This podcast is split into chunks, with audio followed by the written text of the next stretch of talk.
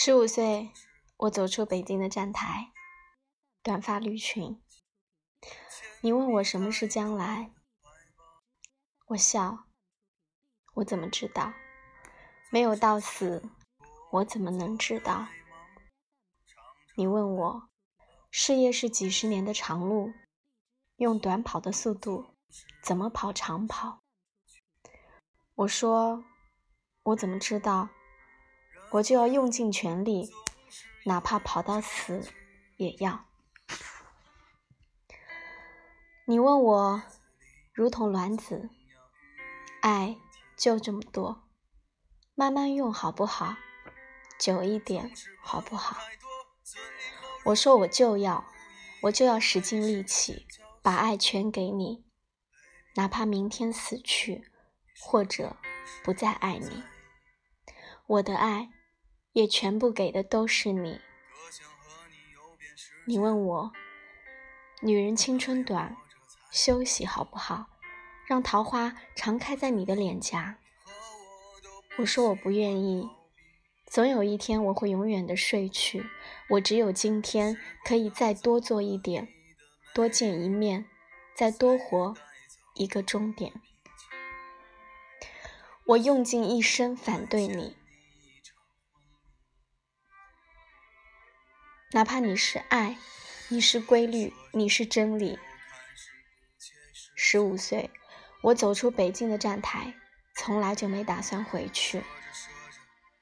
你我都知道，那出生之处，谁都回不去。我活着，用必死的决心，用我全部的勇气，反对你。只有今天，这样活着。我才没有死去。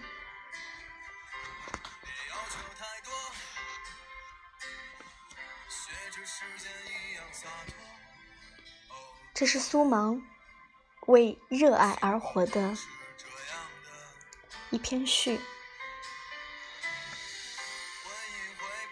非常有感觉，好像把我想说的话都凝练在这里面。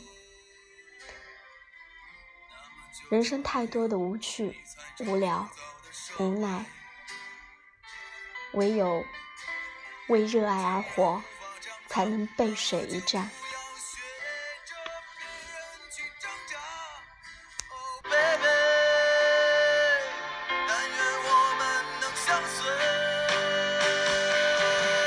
埃菲尔铁塔从日出到日落，华灯初上，美丽万千。这一切让人流连忘返。我疯狂地看毕加索美术馆，参观巴黎国际当代艺术博览会，与朋友们相聚，享受美食。这一切让我看上去好像有很多时间逗留在这个令人心醉的城市。可事实上，来回北京与巴黎只有四十八小时，每一秒钟都珍贵到我必须与时间赛跑。所以，我学会了在飞机上编辑微信短信。等待落地的那一分钟，按下发送键，精简每一个电话，分流一类、二类、三类重要的文件，在前往参加宴会的车里，简单涂上口红和整理头发的空隙，时间刚刚够喝上一口水润润，因为说太多话而嘶哑的喉咙。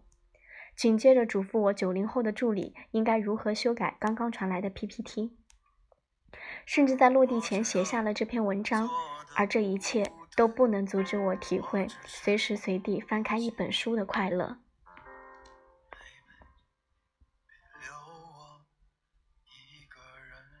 世上万事不过是一懒二拖三不读书。我把时间分割成无数个抽屉，一些用来投身于我可以为之奋不顾身的事业，一些给予那些我还没有实现的梦想，一些留给我最最亲爱的朋友们。一些留给家人和爱人，而有一个小小的角落是留给书的，如饥似渴，吸收养分。十五岁时，我从济南考到北京的中国音乐学院，宿舍里有一张上下铺，下面的小床是我小小的家。晚上拉上床边布帘，打开小台灯。鹅黄的光就会填满我的小世界。枕边的墙上钉着我从济南家里带来的唯一的一件装饰品——姐姐送我的布艺小画框，里面镶着一个在看书的苗族小姑娘。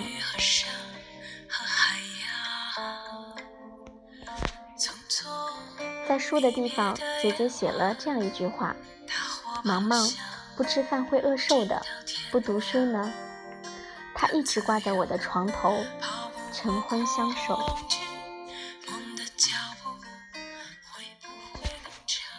那时，我的学校在恭王府的院子里，有参天的大树和各种破旧不堪的宫殿。深深的侧院里，还有中国艺术研究院。春天会有布谷鸟没完没了的鸣唱，一直唱到夏天。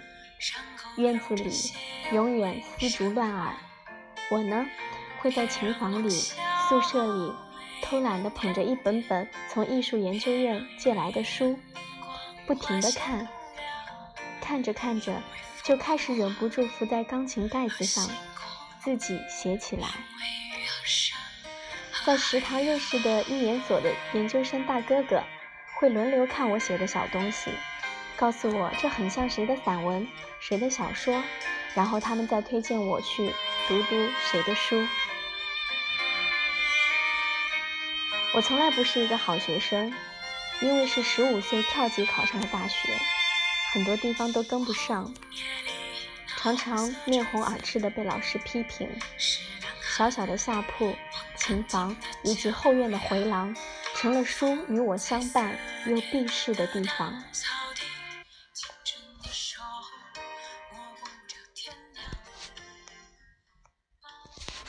小时候，我暗下决心。每个月要读够四本书，勉强算是小读书人。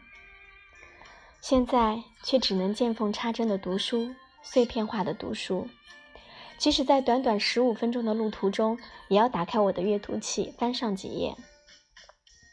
读书连接着我的日常生活，连接着我心中的疑问，甚至连接着超越自身而存在于某处神秘空间的非常深奥的东西。也许我们不能简单的做读书人，却必须有一颗读书心。王石先生曾说：“学习是一生的事。”他每天都在看书。我问他：“你哪里还有时间呢？”他说：“把读书养成习惯，每天就算再晚，不读书就睡不着。读书改变着你的思维方式。”潜移默化地影响着你的谈吐，让你变得与众不同。我眼中真正的时尚人，不只是衣香鬓影，不只奔赴于参加不完的大趴，而是一群会讲故事的人。而会讲故事的人，就一定要有一颗读书心。他会认真地专注于一个细小的图注，标出一双红底鞋的价格。用最切实的语句告诉你，穿上这双鞋你会变得更美。他也会把自己的经验分享在每一瓶精华的试用报告里，不动声色的让你记住参加今晚的派对时刷上防水睫毛膏。事业给了我们最狂的风，读书给了我们最静的海。不能放弃我们热爱的事业，又必须读书。不妨用一点小智慧想一下：你优雅地从大衣口袋或随身包包里掏出一本书或一个阅读器，真是风雅性感的很。而当你进入阅读状态，便一定能体会用手指翻过几页书那一刻的满足。